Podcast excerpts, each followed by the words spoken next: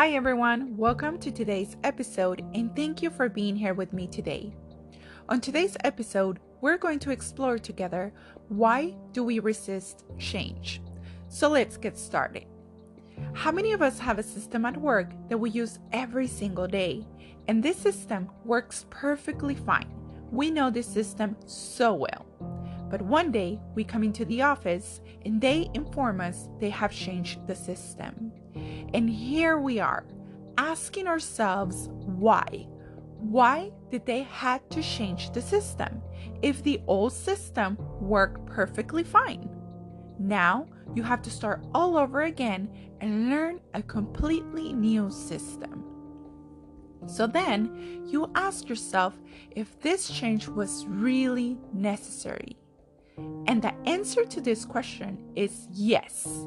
Change is so important and so necessary. But why?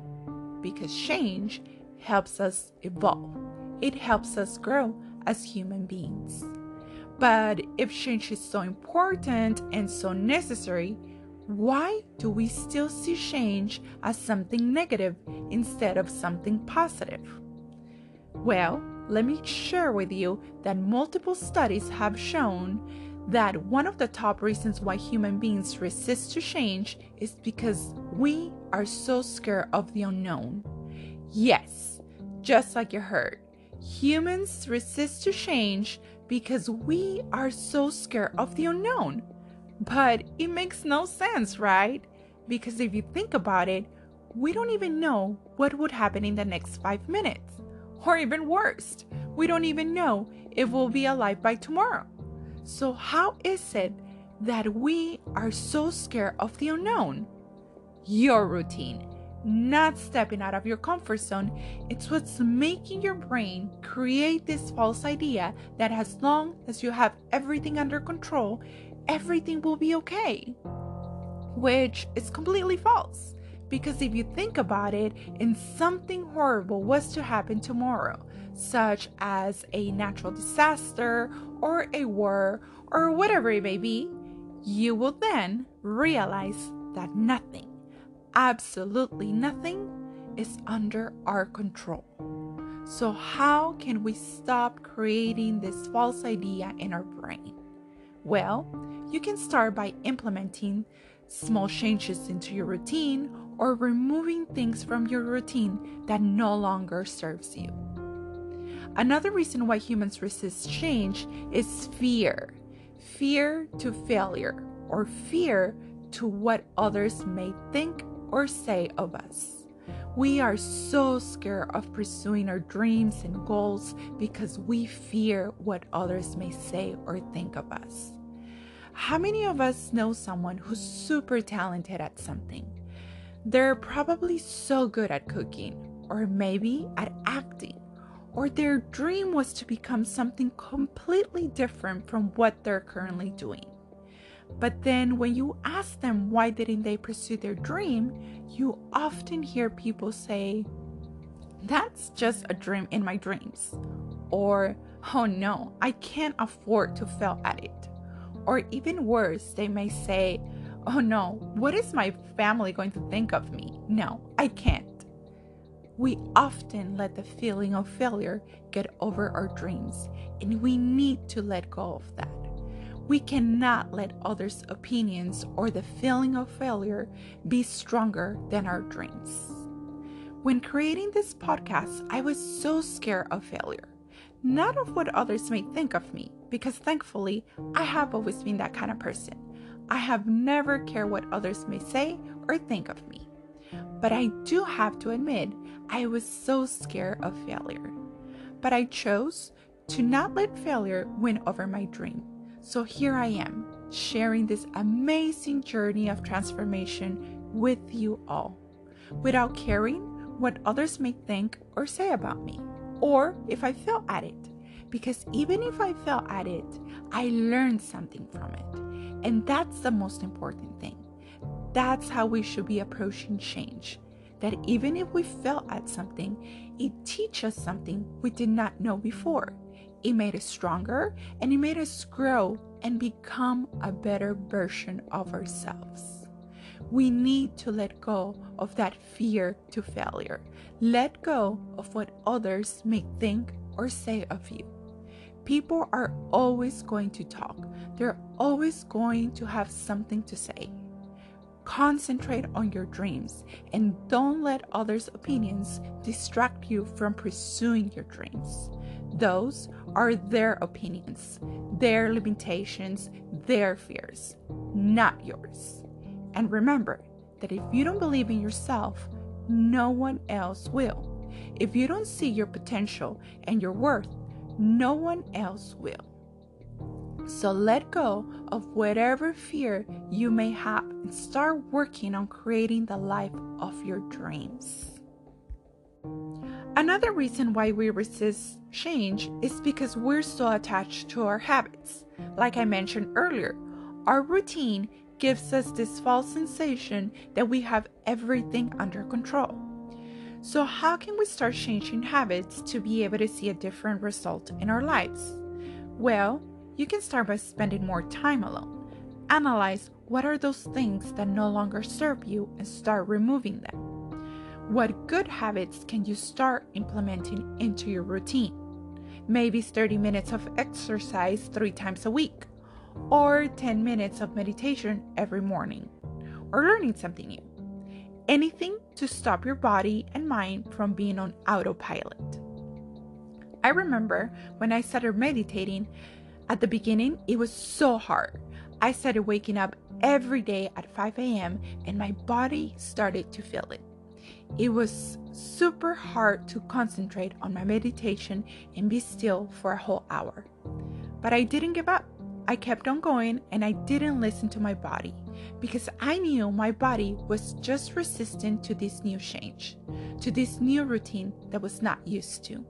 And I remember it took me about three to four months to even feel anything or see a change in me.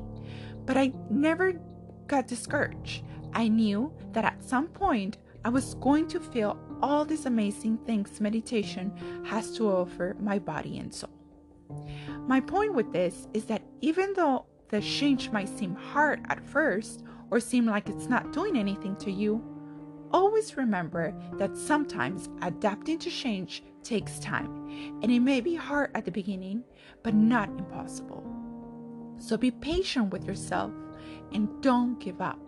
Sometimes we're so desperate to learn something or to adapt to change, but some things take time, and that's okay. For example, for this podcast, I had to mentally prepare myself and know and understand that this may not grow from one day to another. It may take longer than expected, but it's okay. It's going to take whatever time it's going to take, and it's just part of the process. So be patient and don't get discouraged. Another reason why we resist change is our lack of motivation. How many of us have said in the past, Why am I going to look for another job if I'm perfectly fine here? Or why am I going to go to the gym for if I'm already skinny? Or even worse, why am I going to eat healthy if my body's fine? It takes everything. And this is something we need to change. We cannot let our brain trick us and lack of motivation. We cannot think of ourselves like that. Many times, when you make a change, is when you realize that that job was probably not so ideal as you made it seem like. You start to realize that maybe your body can't take everything. So, this is why it's so important to take a moment to analyze the situation and question yourself and be completely honest and ask yourself if you are resisting a change and that's why you have this kind of mentality. Remember, no matter how much you resist change, life will bring you situations where you will eventually have to change whatever it is that you've been resisting to. A great example of this is a person who needs to retire but does not want to. This person has worked for this company for the past 10, 15, 30 years, whatever it may be. And because this person is so used to the routine and to what they've done every single day for so long, when the time comes, this person resists change and does not want to retire. And of course, the new generations come with all these great ideas of time management, teamwork, and innovation for the company to grow. And because this person is has always done things a certain way, they believe their way is the only way. They believe things can only be done the way they were thought 30 years ago. So they're stuck in their ways and they don't let the new generations implement a new way of doing things. They resist to change. And the truth is that when you resist change and you never gave yourself the opportunity to go see what's out there and see what you were capable of doing, you have this kind of mentality where you believe your truth is the only truth. Your way of doing things is the only way. You didn't give yourself permission to evolve, to grow, personally and professionally. So when you resist change, it doesn't only affect you, it affects everyone around you.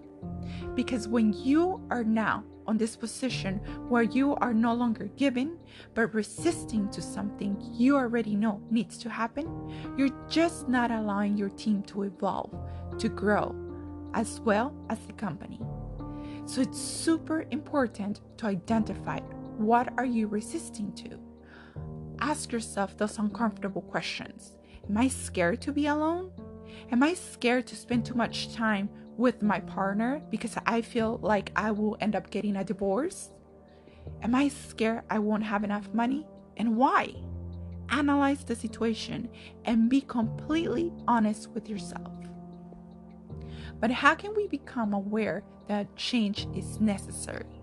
First, understand that change is part of life. Everything changes every day, even if it doesn't seem like it. And the second thing, find yourself a mentor or go to, go to therapy. Find out what's stopping you from creating the life you want to live. Not what others expect of you, but what you expect of yourself.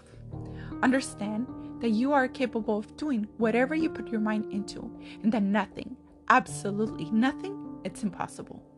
Remember, resisting to change affects everyone around us, but mostly us. So stop resisting change. I really hope this episode helped you understand that change is part of life and that change is always, always for the best of us, no matter how bad, how bad it may seem.